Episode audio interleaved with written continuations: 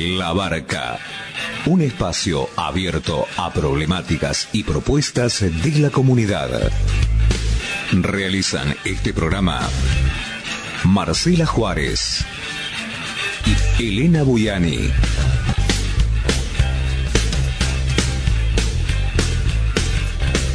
Depende de vos a qué puerto querés llegar. Gerardo no haga esto, siendo acá también un colla más, siendo un jujeño más que nos traiciona al pueblo entero. Esto lo que está haciendo es una vergüenza, una vergüenza de Morales. Si él es tan valiente que venga acá y se frente contra los pueblos, no sea un cobarde que se viva huyendo. Desde ya le digo a todos, mm, todos los jujeños, vengan, luchen, nosotros peleamos por el agua y la vida, el futuro de las generaciones. Ahora que venga esta reforma y nos quite los derechos, es una vergüenza de Morales. Si él quiere que venga acá, y acá le estamos esperando. Yo vengo de Salinas Grandes y soy de la comunidad San José de Pozo Colado y vengo a guerrear por lo que es mío, por mi tierra que pertenece a mi abuelo y me siguen perteneciendo a mí. Voy a luchar hasta que yo no pueda más. Voy a seguir luchando. Kumelei, Tamia, Kuimyun, les estoy diciendo bienvenidos en la lengua de los mapuche, el mapuzugún. Noja, Elena, Buyani, Cani les digo en quechua cuál es mi nombre. Y así empezamos otro programa de la barca, el programa del colectivo Entrelazando en Avia Yala, como todos los miércoles a partir de las 20 horas y sus repeticiones en la AM 1380 cadena de radios y el domingo a las 21 horas en FM La Boca 90.1. Repudiamos la represión en Jujuy y la constitución que quiere imponer el gobernador Morales, que se basa en la promoción del extractivismo y la Agenda 2030. Políticas de saqueo colonial del territorio y exterminio de todo lo vivo, incluido nosotros, los humanos. Lo curioso es que estas políticas ya están impuestas por la fuerza en todas las provincias. Hay reacciones en todas ellas. ¿Por qué no las conocemos? Hay represión que imita a la represión en Chile, la de disparar a los ojos de los manifestantes, porque hay contactos anticonstitucionales y de terrorismo de Estado con Chile. Los medios de comunicación hacen silencio cómplice y el arco político se llena los bolsillos, mientras el pueblo se empobrece cada vez más y se militarizan territorios para reprimir. Este plan es visible en toda la Argentina. Sería buenísimo que las mayorías dejaran de victoriar y apoyar a líderes que nos retrotraen al pasado, violando cuanto derecho humano existe, promoviendo, como lo ha hecho durante más de 40 años, la democracia argentina separando los derechos humanos del territorio, qué conveniente, ¿no? Para saquear, para beneficiar a los intereses multinacionales, mientras nos empobrecen y enferman y roban a mansalva. Hay mucho que reflexionar. En próximos programas seguiremos haciéndolo. Ahora lo que queremos hacer es agradecer a Barricada TV por decidir la repetición de todo el ciclo de documentales de Entrelazando en Aviala en el canal, miércoles 23 horas y sábado 17 horas. Y ante tanta censura y ninguneo, queremos agradecer a la gente común, a las asambleas, a los vecinos autoconvocados, a las comunidades indígenas, a todos, por ayudarnos a difundir las proyecciones de nuestros documentales presencialmente. Aquí van algunas fechas. 7 de julio, Auditorio Municipal de Guernica, 11 horas, con presencia de escuelas se va a proyectar el documental que habla de los pueblos fumigados de la provincia de Buenos Aires, La lucha por la vida. La dirección es Crisólogo Larralde 241 Guernica, Buenos Aires. El 8 de julio, 20 horas, en el Teatro La Rosa de Campana, Buenos Aires, eh, vamos a tener el estreno del documental El Paraná en llamas, con el auspicio de los autoconvocados de Zárate Campana y la Asamblea del Paraná. La dirección es Sibori 924 Campana, Buenos Aires.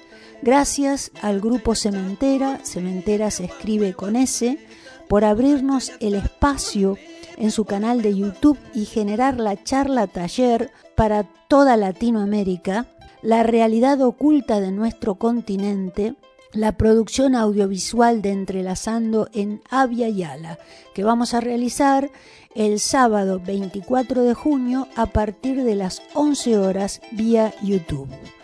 Gracias a todos los que nos ayudan a difundir los documentales de Entrelazando en Avia Yala que promueven la defensa de los territorios para sobrevivir, porque los derechos humanos, la vida entera, nacen de ellos. Eh, Jalaná, Liz Burman, Jalaná, te estoy saludando como lo hacen los querandí, los que pisan estos territorios, los nativos de estos territorios, y Jalaná quiere decir alegría, alegría de encontrarte, alegría de volver a encontrarte. Eso quiere decir Jalaná. Así que, Jalaná, Liz Burman, ¿cómo estás? Qué regocijo. Muchas gracias. Muy bien. Bien, acá.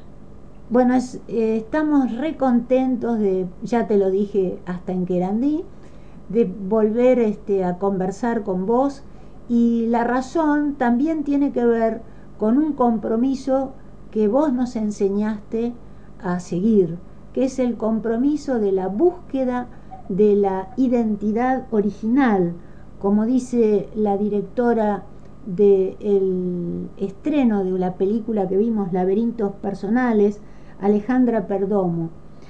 Eh, es este, importantísimo eh, que la gente sepa que hace muy poco se llevó a cabo el preestreno de esta película y habla precisamente de esta búsqueda de la identidad y origen, que para nosotros es trascendente porque dibuja de una manera clarísima, desnuda, la, el desprecio por la vida que tiene la plataforma civilizatoria que intenta gobernarnos, eh, sobre todo contra los más débiles, los bebés, las mujeres pariendo.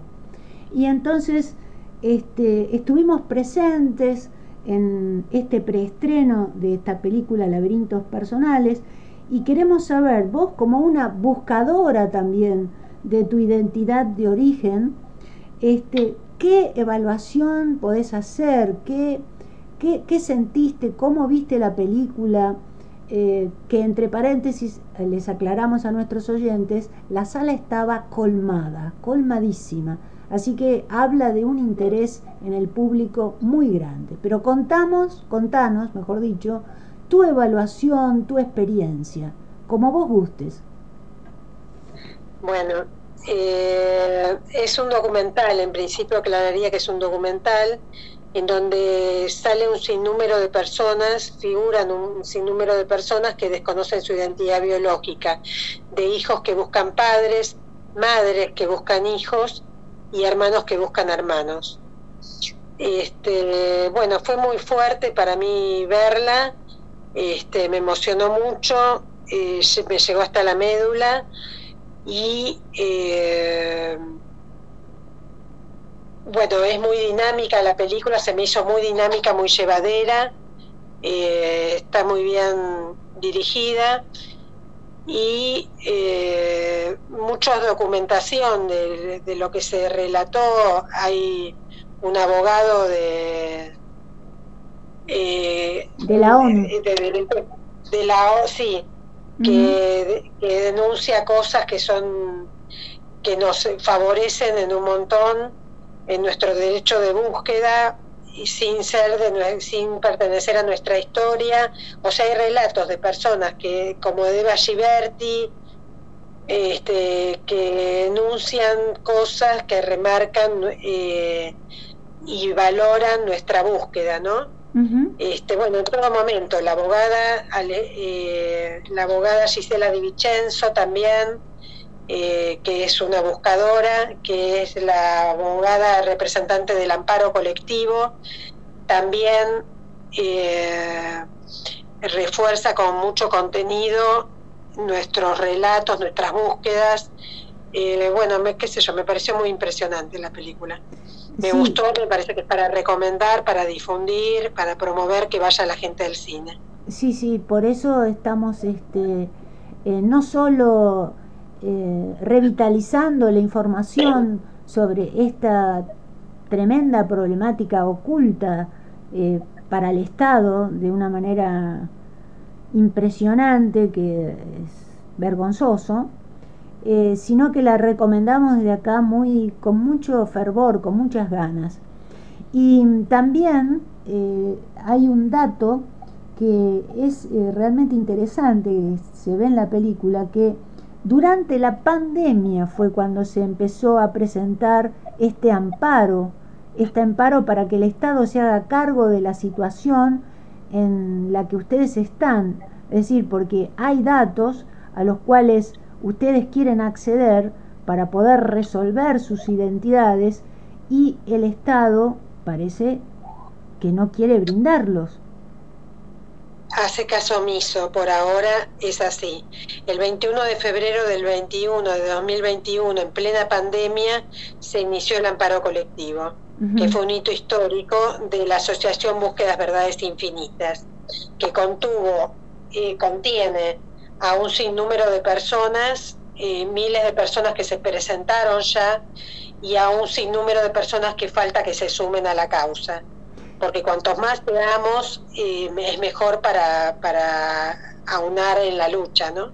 para unirnos en la lucha. En el documental este, se habla de cifras que son estimativas y que alcanzan cerca de 3 millones de personas. O sea que esta, esta problemática, esta violación de derechos, empezando por el derecho a la identidad o el derecho a vivir eh, con un origen determinado y el no generar con tu nacimiento un hecho delictivo como es el robo de bebés, la trata de personas, la compra de bebé y todo eso que está oculto, oculto de manera permanente y que otra, otro dato más que aporta la película es que en general la iglesia y muchas otras entidades ven con buenos ojos este tipo de, accionar con los bebés porque es como el justificativo de darles una buena vida. El tema es que la buena vida es una adopción legal, donde hay un expediente judicial. Los, los, cuando son mayores de edad pueden ir a buscar al Registro Nacional de Personas este, un adoptado. Su expediente judicial lo pide, se lo dan y tiene eh, la posibilidad de conocer su origen. En cambio, los que somos sustituidos, que desconocemos la identidad biológica, que no fuimos legalmente obtenidos en una familia, no tenemos esa posibilidad. Por eso es, bueno, y el, eh, el sinnúmero de personas es mucho mayor de 3 millones de personas, porque eso lo calculó, calculó Mercedes Yáñez, que trabajaba en el Registro Nacional de las Personas, que ya se jubiló hace rato, y que eh, esto fue alrededor, esta estadística fue dada hace más de 10 años, o sea que son muchísimos más al día de hoy, porque esto sigue ocurriendo. El tráfico de bebés está a la orden del día, en la sociedad argentina, sobre todo a nivel mundial, supongo que también. Sí, creemos que en la Argentina, desde que se fundó el Estado argentino, el tráfico de bebés estuvo siempre presente. Fue algo que sucedió después de todas las campañas militares de exterminio a los pueblos indígenas, eso fue algo que fue asumido de una manera eh, constante y permanente, el robo de identidades, realmente fue algo monstruoso que después se continuó repitiendo ininterrumpidamente, incluyendo a la dictadura militar. Claro que con otras connotaciones, pero en realidad no es que el derecho de conocer el origen de las personas pueda, como se está esgrimiendo ahora de manera legal, tenga como privilegiados, es decir, que la gente que nació en la época tal y tal puede acceder a cierta información o acceder a la defensa o a esos derechos y los que no nacieron en esas fechas, que son precisamente la época de la dictadura, no tienen acceso. O sea que esa es una nueva injusticia, una nueva violación de derechos. Correcto, es así. Es así. Claro. Ahora, eh, nos gustaría eh, que encares, como vos puedas y quieras, tu historia, porque vos también estás buscando a, tu familia. Bueno, yo estoy buscando, me enteré a los 5 o 6 años, más o menos para el 76, tenía 6 años, creo que me lo contaron antes, porque después se separan mis padres en, esa época, entonces lo tengo como remarcada la fecha, ¿no? Este, mi mamá fue la que me lo contó, que era sustituida y que, no me contó que no que era de la que no era de la pancita, que no era biológica. Ajá. Este, que no era de la pancita y que eh, y no me dio más información de mi procedencia. Nunca me supo decir más nada. Yo los cuestioné desde que tengo uso de razón, desde los ocho años, tanto a mi padre como a mi madre, y mi papá hacía, hablando mal y pronto, el oso, nunca me respondió, siempre estaba impoluto, respetable, pero nunca me, me informaba absolutamente nada. Él decía que me vino a buscar al mes de nacida, porque ellos vivían en Estados Unidos, ellos eran, eran estuvieron de novios ocho años, quisieron adoptar legalmente y les salió primero la forma ilegal y, vivían en Estados Unidos hacía ocho años.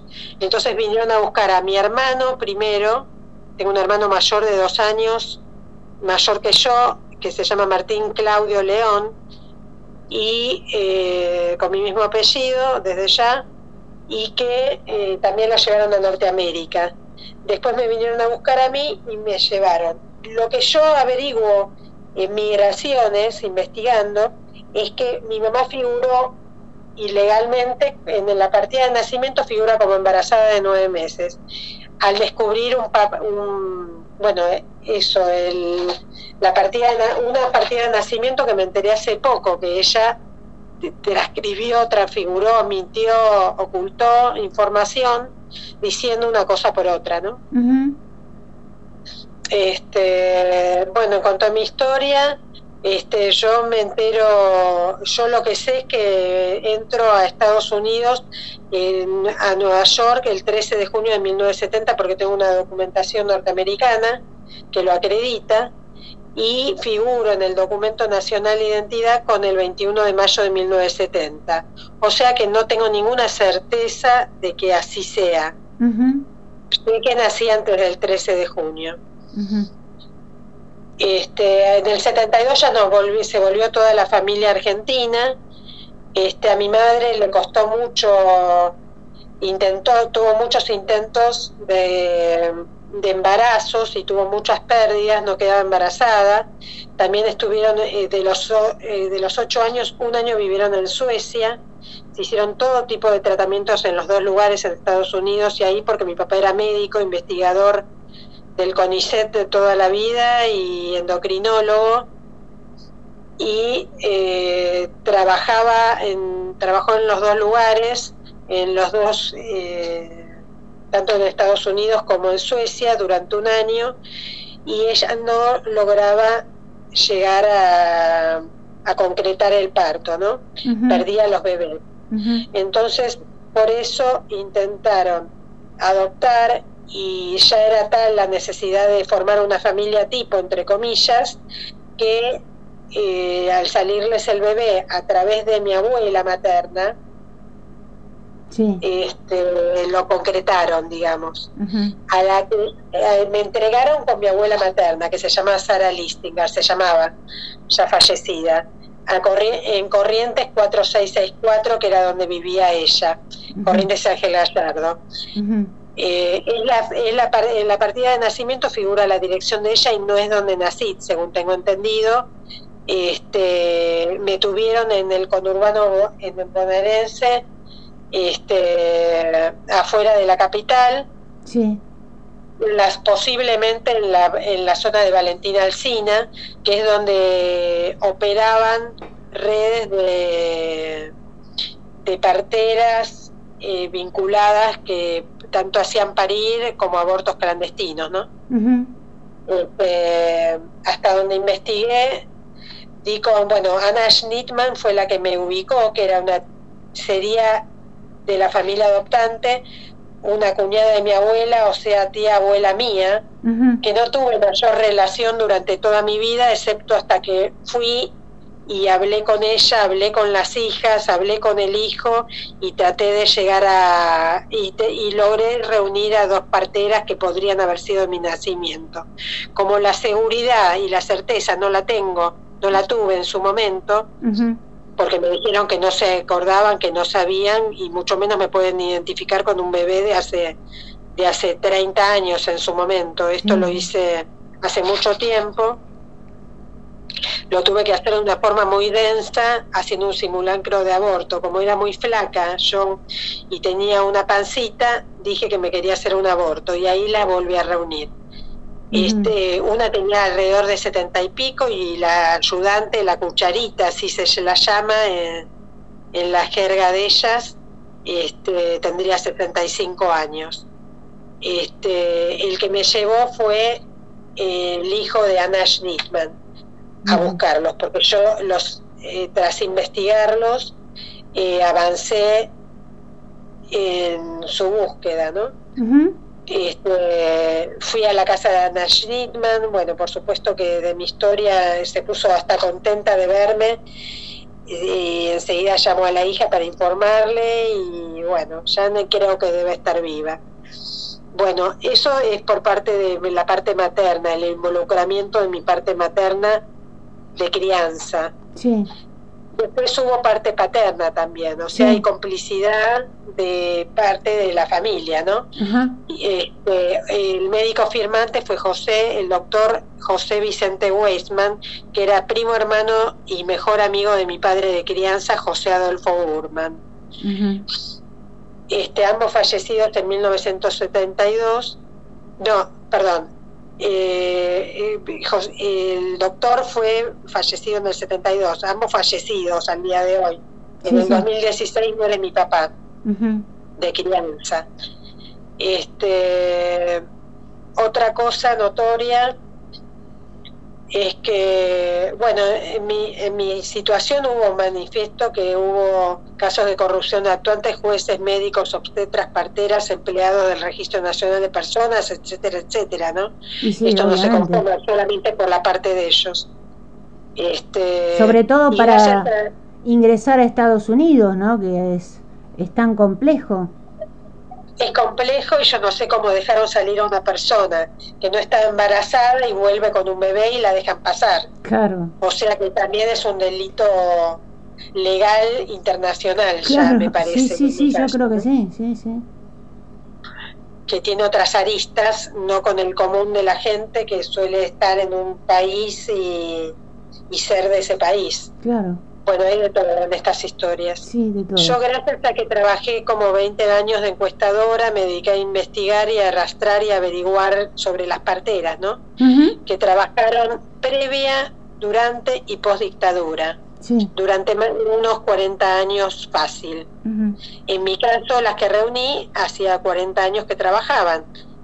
O sea que ahí tengo los datos precisos y certeros. El tema es que me enteré aparte de esto, me entero al tomar contacto con mi historia que dos hermanas de Anna Schnittman, que fue la que me ubicó, que ubicaba bebés, de eso, de eso se ocupaba, trabajarían en la zona sur del GBA, del Gran Buenos Aires, y una, o sea, trabajaban de parteras también. Eran dos parteras y otra ubicaba los bebés. O sea que también puede haber salido de ahí. Bueno, como no sé nada a ciencia cierta de mi historia de origen biológica, todo, todo es una alternativa. Pero bueno, sabiendo que estas personas trabajaban de eso, se ocupaban de eso, eh, pude haber salido de, estos, de estas fuentes, de estos lugares.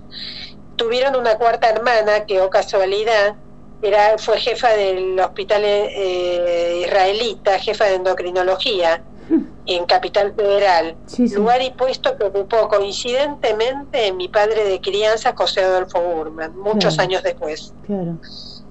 Tengo un libro, de hecho, que me regalaron, se llamó, esta mujer se llamó ya, eh, Sara Schnittman, Vía Libre se llama el libro, un libro de, de cuentos. Sí.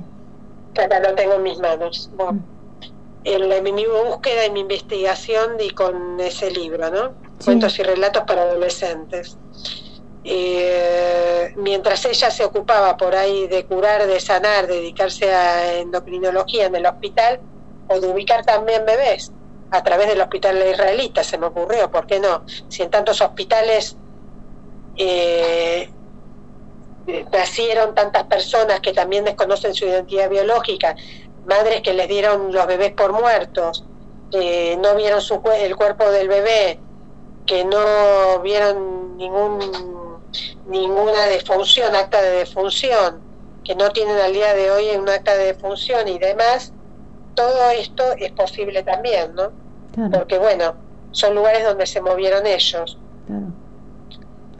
Y, bueno, qué sé yo, yo en mi búsqueda de años, de, décadas, en el 95 ya aparecí con Franco Bañato en el programa, y gente que busca gente que apenas me vio me mandó a... Yo suponía que iba a estar contenida, con, con psicólogos, por lo que pasara y demás, yo suponía, ¿no? Mm. Porque estaba muy expuesta, estaba yo con toda la, la, la sociedad frente a la sociedad, exponiendo mi historia solita.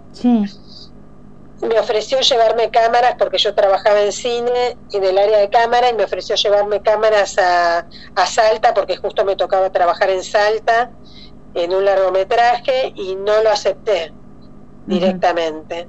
Me, me acobardé, porque era muchísima la exposición y mucho el desamparo, no había estructura como contenedora, me pareció a mí. Eso fue lo que yo sentí. Después con Gastón Paul también no me tocaba hablar, pero se puso a mi lado, me hizo hablar y hablé. Este, y en Ser Urbano salí en el 2003 en la Defensoría del Pueblo de la Nación. Y cuando hablé conté esto de, Hicieron un programa que iba a salir un programa de una hora, supuestamente, en uno de los canales eh, de aire, y lo prohibieron durante un año y después cuando salió salieron solo cinco minutos. Y de lo cual yo hablé sinceramente de, eh, de mi historia y de involucrarme con las parteras de mi posible nacimiento este, el simulacro de aborto que hice, fue lo que conté.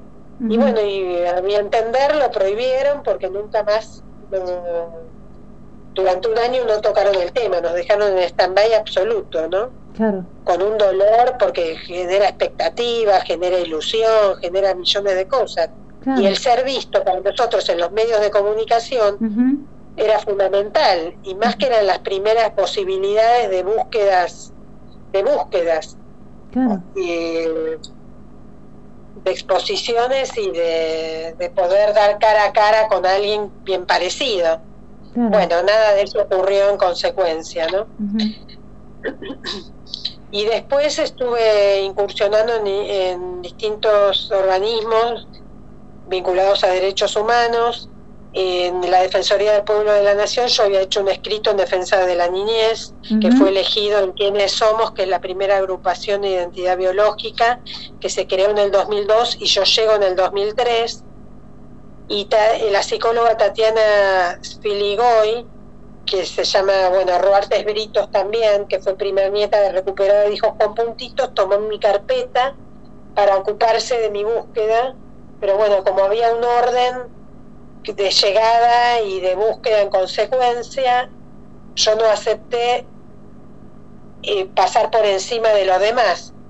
Entonces me quedé en el molde y entonces nada se investigó de mi historia como de tantas otras. Y, y bueno, porque había hecho, bueno, cuando hice esa carta generó mucho revuelo, estuvo Canal 26 filmándonos y yo había hecho una exposición visual de fotografías con, con la descripción de cada, en cada fotografía de bebé, de, de, de, bueno, más que de adolescente, de crecida, hice distintas, distintas, una muestra de, a lo largo de mi vida de fotografías. y, y, bueno, generó mucho revuelo, mucha movilización. Organismos de derechos humanos me ofrecieron después participar en, en diputados, en conferencias eh, ofrecieron cosas también que, bueno, hubo una extinción, para que se entienda, hubo una extinción de quienes somos en el 2004, o sea, al corto tiempo. Estaba Patricia Peña al frente, era la presidenta de quienes somos, hubo una extinción y ella se fue a raíz natal. Yo me voy con ella cuando me voy. Hubo competencia, rivalidad de otros por querer ocupar el puesto de ella, ella lo ocupaba bien, ella se ocupaba y hacía, hacía lo que podía con todo esto y bueno, yo entendí eso y me fui con ella a raíz natal. Este, y ahí estuve, estuvimos en una terapia grupal, en un programa de radio que salía en el, en el Olimpo, ahí en la Carra y, Rivadavia, próximo a Ramón Falcón. Ramón Falcón y La Carra. Y, y bueno, fue una experiencia, pero las, las terapias grupales, a mi entender, fueron eh, sin ningún tipo de provecho ni productividad en el sentido de nuestras búsquedas, porque era como más un adormecimiento, porque se, se, le daba paso al que, se le daba cabida al que llegaba último. Entonces, lo que se lograba, o sea, llegaba alguien por primera vez y se le daba cabida. Entonces nos dispersaba, no profundizábamos nada y así más de cuatro, cuatro como cuatro o cinco años fácil estuvimos. Así que fue algo que al final terminé, de, dejé de ir, ¿no? Sí. Este, tenía mis amigas, mi grupo de pertenencia de ahí, que eso me gustaba, me agradaba, con Julieta Terrile, con Soledad Madeira, este, bueno, otras chicas más que estaban en un grupo de pertenencia con Patricia Peña.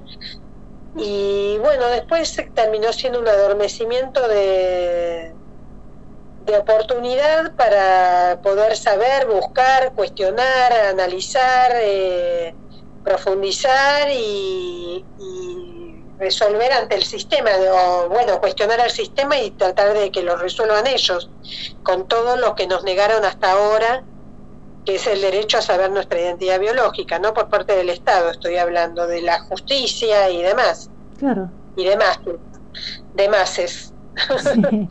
Eh, es, es, increíble todo lo que contás, porque eh, una búsqueda que encima corre contra el reloj, porque las personas que pueden conocer eh, parte de tu historia es, gente que evidentemente es mucho de una edad mucho más avanzada que la tuya.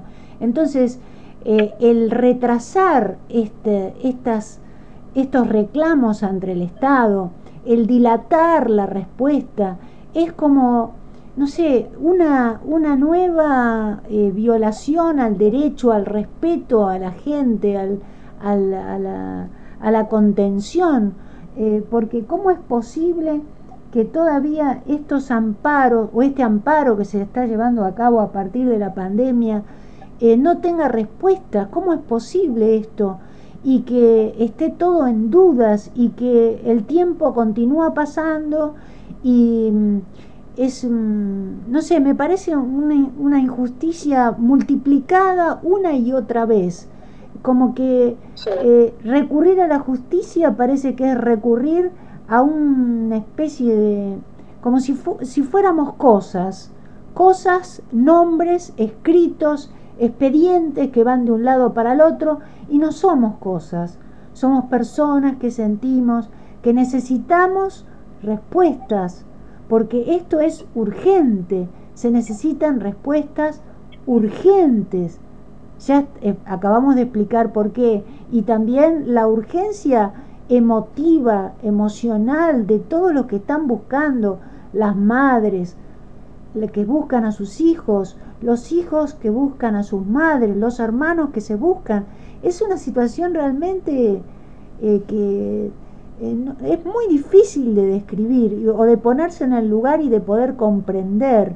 Así que eh, no sé cómo podemos hacer para todos aquellos que están sufriendo esta, esta falta de respeto, esta falta de humanidad, tratar de llevarles aunque sea esta compañía, este intento de búsqueda, esta necesidad urgente de una verdadera justicia, de un, no sé, de, que ofrecemos este, este micrófono para que la gente pueda expresarse y pueda eh, generar otra nueva expectativa, una nueva posibilidad, no sé, hacer lo que podamos porque no puede ser que un, eh, un, Estado sea indiferente ante una situación límite como esta. Sí, tal cual. Eh, están, para mí, a mi entender, están sosteniendo el tráfico de personas, o sea, el tráfico de bebés, al no dar respuesta, claramente. Y, la justicia está en falta a nivel exponencial. Y sí, somos tratados como objetos cosificados, como un número más. Sí como prisioneros de esta historia, ¿no? Claro, claro, claro.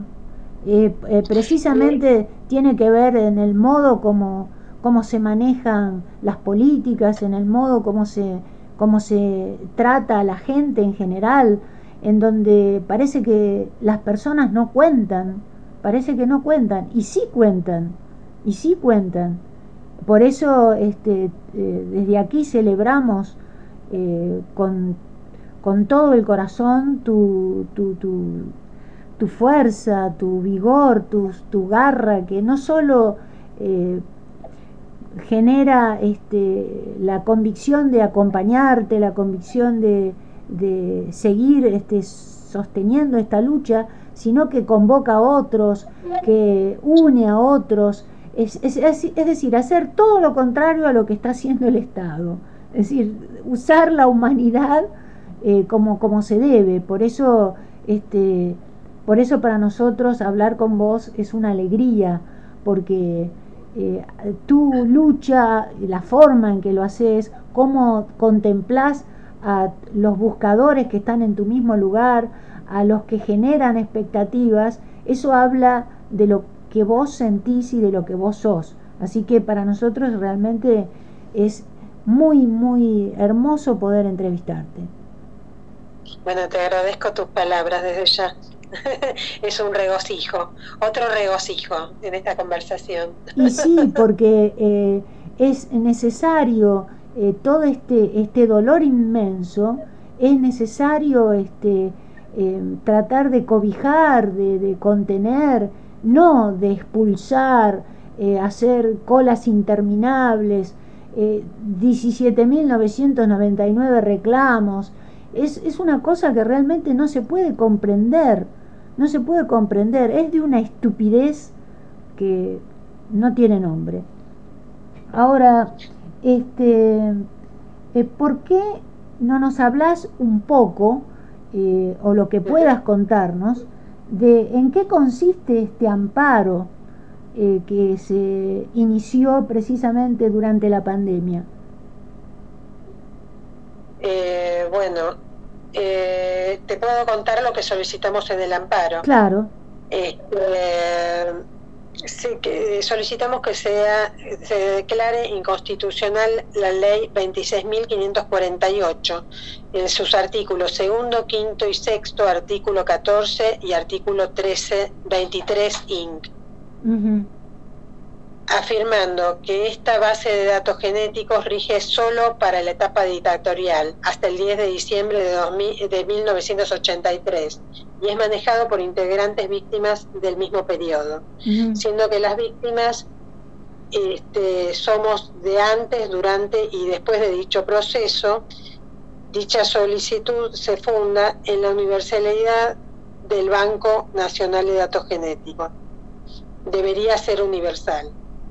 En cambio, así está, está, tiene una restricción que rige solamente este, a la etapa dictatorial. Claro. repito, es la ley 26.548. Ajá. Nuestros derechos en consecuencia son vulnerados porque somos víctimas del tráfico de personas, sumada a la negativa de acceso al cortejo genético que estaba, que estaba mencionando y la falta de fiscalización de dicho análisis para con nuestras historias y este bueno siendo nosotros la, la oposición la lo contrario, lo opuesto a, en este derecho vigente mencionado, ¿no? Nos excluyen, claramente nos excluyen. este, por otro lado, bueno, el Poder Ejecutivo Nacional eh, debería eh, encontrar, eh, ocuparse del tema de la identidad biológica a través de políticas públicas eh, armar una comisión nacional y que se haga un censo nacional. Eso permitiría saber cuántos somos, en qué condiciones ocurrieron estas historias. Bueno, habría que hacer todo un pormenorizado detalle en los censos que se hacen cada X cantidad de tiempo, cada cuatro años creo, no sé, ya no me acuerdo. Este, debiera volcarse todo este tipo de información de los datos biológicos. Para que vaya saltando qué cantidad somos realmente al día de hoy y para tener estadísticas, ¿no? Claro. Claro, claro. Ahora, este ¿qué, qué, qué cuáles son ahora las, los pasos a seguir en relación al amparo? ¿Cómo está la situación en este momento? Eh, ¿Qué nos podés contar al respecto? Bueno, vía legal es un poco complejo porque no soy abogada. Eh, una de las abogadas y presidenta de las Búsquedas Verdades Infinitas de la Asociación Civil Internacional Búsquedas Verdades Infinitas es Gisela Di Vicenzo. Eh, el amparo va por el la cuarta audiencia, se convoca a todo el que quiera participar, apoyar, eh, nuclear y demás. Al 28 de junio a las 11 y 30 de la mañana sería la cita en Paraguay y la 9 de julio a media cuadra en el Juzgado Contencioso Administrativo Federal número 10, que lleva la causa el juez Lara Correa, a través del cual se está buscando la manera de lograr los derechos de identidad biológica que nos corresponden, ¿no? Eh, lo siguen dilatando porque va a cuarta audiencia y todavía no, no dan respuesta. Estamos esperando este, con mucha expectativa y, bueno, y esperemos que no se siga dilatando más, ¿no? Y hay posibilidades de conectarse, el quien quiera presentarse, sumarse al amparo colectivo, pueden comunicarse con Silvia de Búsquedas, que es el 011 5101 3111. Repito el teléfono. Sí, repetilo, por favor. 011 5101 3111. Vía WhatsApp se pueden comunicar con ella para concretar entrevistas y acercar la documentación requerida. Perfecto, perfecto. Hay, hay unas frases que reflejan a, a búsquedas verdades infinitas, que es todo ser humano tiene derecho al conocimiento de su verdadera identidad biológica. Si amparas un hijo, le regalás a ese ser el dolor de no saber quién es y no el tráfico de bebés en Argentina. Y finalmente la identidad no se negocia. Sí, obviamente. Hay páginas en Facebook, Búsquedas Verdades Infinitas, hay eh, en Instagram búsquedas BI con mayúscula, BI, y hay un mail que es búsquedas por la verdad arroba gmail.com. Y en cuanto... Sí, sí, sí. es una asociación, está asociada a la Defensoría Internacional de Derechos Humanos. Sí, importantísimo decirlo. Sí. Eh, y en cuanto a la película, eh, yo puedo repetir lo que dijo Alejandra Perdomo en una entrevista que les que, eh, sostuvo también con nuestros amigos este, Arturo Julio, eh, que la película se iba a estrenar, una cosa fue el preestreno, que fue el que fuimos. El 26 de junio, sí. Sí. Bergamo. Exactamente. Y eh, ahora el, el nuevo estreno sería el 8 de junio, si no me equivoco el jueves 8 de junio a las 19 horas. Conviene llegar con antelación para conseguir entrada. y vos bien dijiste que se llenó la sala y no solo se llenó, diría yo, sino que seguía llegando gente y entrando gente una vez empezada la película. Sí, estaba repleto. Así que quiero que, que vaya el que quiera y pueda y el que no. Va a estar dos semanas en cartel, jueves, viernes, sábado y domingo. Es importante que la luz de gente vaya al cine para que se sostenga en cartel que la recomiende el que le gusta, el que lo motiva, el que, bueno, el que quiera y, eh, y bueno, y la van a dar el 9 de junio en el Centro Cultural San Martín a las 19 horas. Y también creo que la van a repetir los fines de semana. La, ahí la van a repetir todos los fines de semana de junio y además eh, eh, lo que sugirió Alejandra Perdomo, que es la directora del documental, es que se vean por Instagram, paso la dirección, arroba laberintos personales o arroba soy Aleper. Son dos Instagram diferentes, ¿no? Repito, laberinto, arroba laberintos personales y arroba soy Aleper. Y en Facebook, laberintos personales es una y otro se llama Alejandra Perdomo con su nombre, figura, y ahí van a estar publicadas todas las los cines en donde se va a ir viendo. Ya se sumaron en esta semana varios eh, varias eh, varios lugares de la provincia de Buenos Aires, como en Quilmes, me acuerdo, y otros lugares más que ya no me acuerdo. Pero se pueden fijar ahí, pueden constatarlo. Claro. Y también podemos eh, recomendar a nuestros oyentes que vean la primera de la serie de estas dos películas, porque yo creo que son una serie, que se llama Nacidos Vivos, que se estrenó en 2014 y que la pueden ver o en el, las, las páginas personales de Alejandra Perdomo o si no en la plataforma de Cinear, que ahí es lo más fácil de verlo. Perfecto, buenísimo. Eso creo que... No, por favor. Y como eh, estamos, no sé si estamos finalizando, porque por ahí seguimos un rato más, eh, pero lo que nos gusta hacer a nosotros aquí en Entrelazando Navia y Ala es no dirigir la entrevista. Nos gusta que el entrevistado pueda hablar con libertad, que, que no sea una entrevista, que sea una charla, que sea un lugar donde la gente pueda explicarse, donde se pueda escuchar, que nos hace tanta falta, ¿no? El escucharnos, el poder contar lo que nos pasa, el, el, poder preguntarnos cosas. Pues sí, porque el otro día me pasó algo insólito. Alguien me preguntó a mí en una entrevista que supuestamente estaba haciendo yo. Así que fue muy curioso.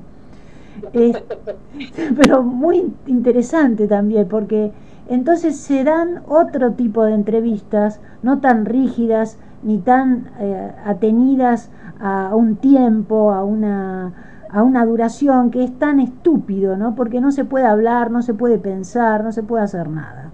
Así que eh, te dejamos para que cierres la entrevista con lo que quieras, con lo que quieras.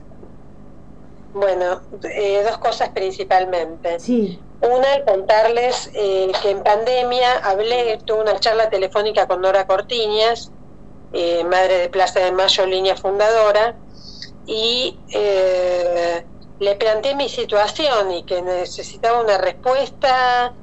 yo ya también estudié Derechos Humanos en Madres, aclaro, para que se entienda, estudié la carrera y tampoco obtuve respuestas vinculadas a mi problemática. Este, y eh, ella me dijo que buscara gente que estuviera en la misma que yo.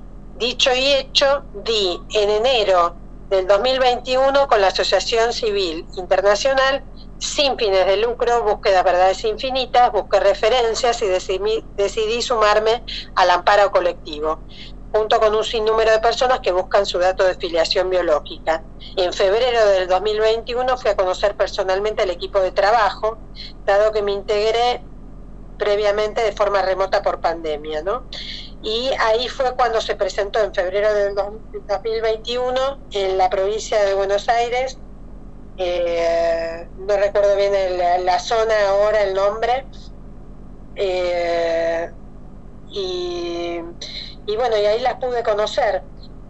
Pero en un mes tuve que armar mi carpeta, mi historia, mis fotos, mi documentación, digamos, agruparla para poder presentarme, ¿no? En tiempo y forma. Sí. Y me fui de las primeras que se presentó ahí. Y bueno, y por otro lado, quería contarte que ya se suman 48 años que yo sé que desconozco mi identidad biológica, que, que no, no conozco a mis padres biológicos eh, ni hermanos, que a mí me sopesa. Y que busco de, en instituciones, como bien dije, desde el 2003, o sea que ya se cumplen 20 años, más de 20 años. Sí. Que es un tiempo, ¿no? Sí.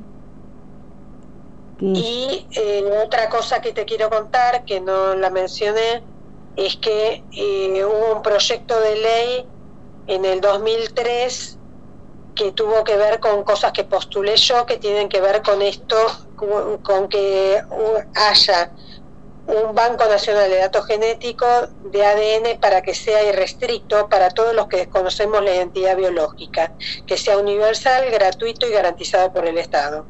Fuimos por despachos de diputados, de jefe de gobierno, organismos de derechos humanos y personalidades destacadas. El proyecto fue cajoneado innumerables veces por dos décadas.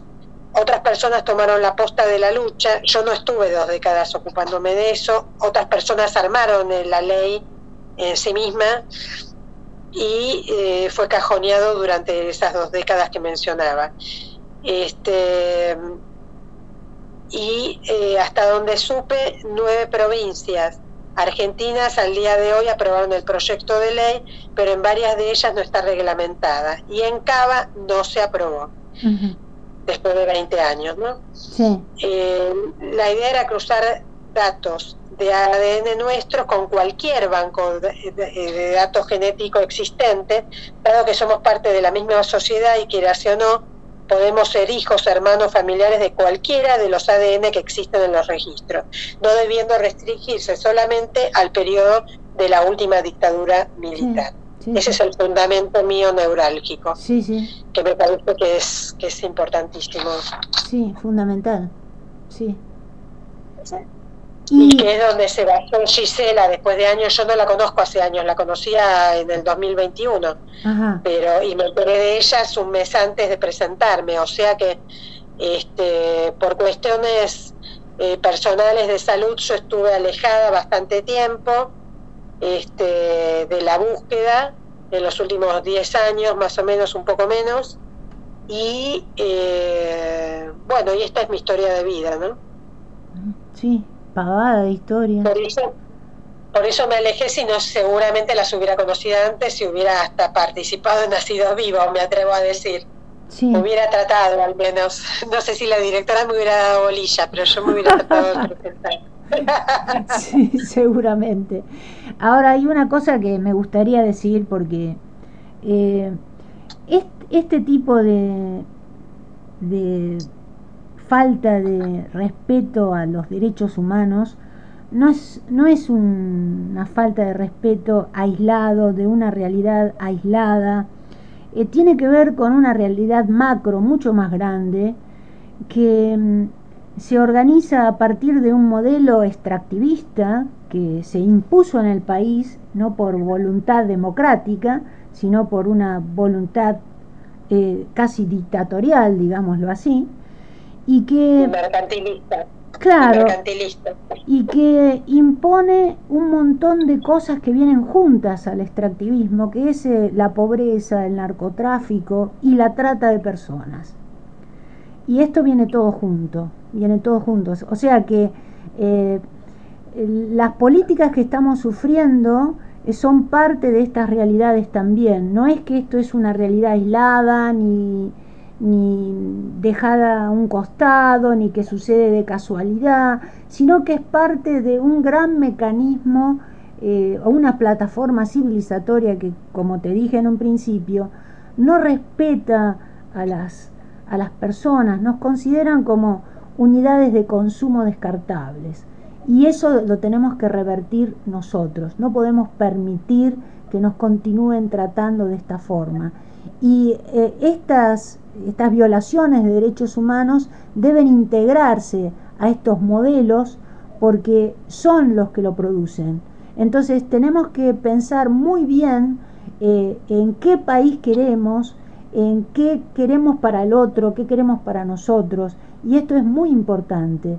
Y mm, realmente no sabemos cómo agradecerte, eh, Liz, eh, esta entrevista, em, porque mm, por un lado este, nos dejas preocupada, pero por otro lado eh, nos das mucha esperanza, por otro lado estamos este, conmovidos, por otro lado nos sonreímos, por otro lado, no sé cómo agradecerte realmente esta entrevista, no sé. Pues, eh, tengo otro para, relacionado con lo que estabas diciendo para decir. Dale.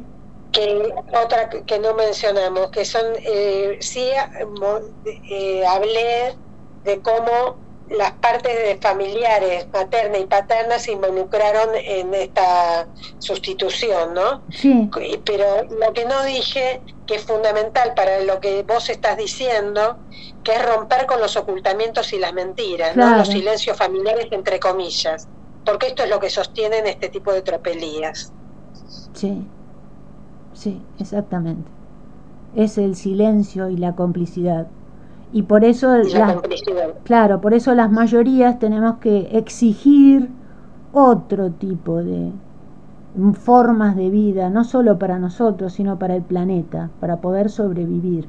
Y que los niños y las madres parientes que están pariendo sean protegidos y los bebés protegidos y que eh, se encuentren las identidades y que basta ya de esta de esta situaciones que son insostenibles. Bueno, Liz. Sí, quedan, las mujeres al desamparo, siendo jóvenes, quedando embarazadas de un afecto o de alguien de producto de una violación quedan absolutamente desamparadas una queda la mujer está absolutamente vulnerada a la hora de parir se entrega a los médicos porque otra no queda y, bueno y todas estas cosas ocurren en consecuencia de esto no eh, y es terrible, sí. Sí, por eso eh, no sabemos cómo agradecerte. No sé, habrá que inventar alguna otra palabra. Ah, sí, hay una, hay una palabra que sirve porque es una palabra sanadora que tiene que ver con el territorio, que es una palabra mapuche, que es chaltumay. Chaltumay, que quiere decir opeucayal, hasta luego, hasta pronto o si no, Nanechepa en Wichí, que quiere decir levantémonos, alcémonos, pongámonos de pie de una vez por todas para ser libres de una vez. Hermoso. Muchísimas gracias. No, gracias a vos, Liz, por favor. Gracias a vos. Te mandamos un, desde aquí un abrazo enorme. Bueno, muchísimas gracias por la nota y bueno, nos estamos viendo hasta la próxima. Hasta la próxima, hasta la próxima. Levantándonos. Sí, Nanechipa. Sí, Nanechipa. Acabamos de escuchar la entrevista que le hicimos a Liz Burman. Hasta la semana próxima, Nanechepa, levantémonos, alcémonos, pongámonos de pie para ser libres de una vez por todas. Luis Pato Condorí presente, ahora y siempre. La Barca, un espacio abierto a problemáticas y propuestas de la comunidad. Realizan este programa Marcela Juárez y Elena Buyani.